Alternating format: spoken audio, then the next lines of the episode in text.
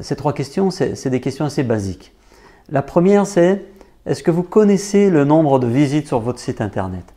La deuxième question que je pose souvent, est-ce que vous connaissez le nombre de prospects que génère votre site internet?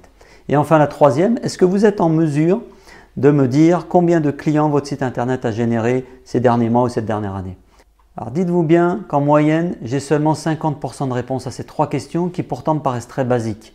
Vous voulez refaire votre site internet, vous voulez utiliser le digital pour faire du marketing, mais commençons par essayer de voir ce qui se passe aujourd'hui. Ça, ça pose un vrai problème. Ne pas connaître les visites de son site internet, ce n'est pas juste une question de maîtriser Google Analytics ou pas.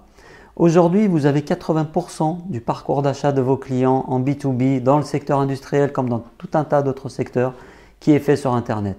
Ça signifie une chose assez simple. Avant même de prendre contact avec vos commerciaux, avant même de décrocher le téléphone, vos prospects, vos clients ont passé beaucoup de temps, ou en tout cas la majeure partie de leur temps sur Internet, sur Google, sur les sites de vos confrères, sur des sites d'experts. Donc, ne pas connaître les visites ou le nombre de visites de son site web, ne pas avoir pris conscience que son site web, c'est une porte d'entrée prépondérante aujourd'hui dans le parcours d'achat de vos clients, c'est prendre un énorme risque pour son business.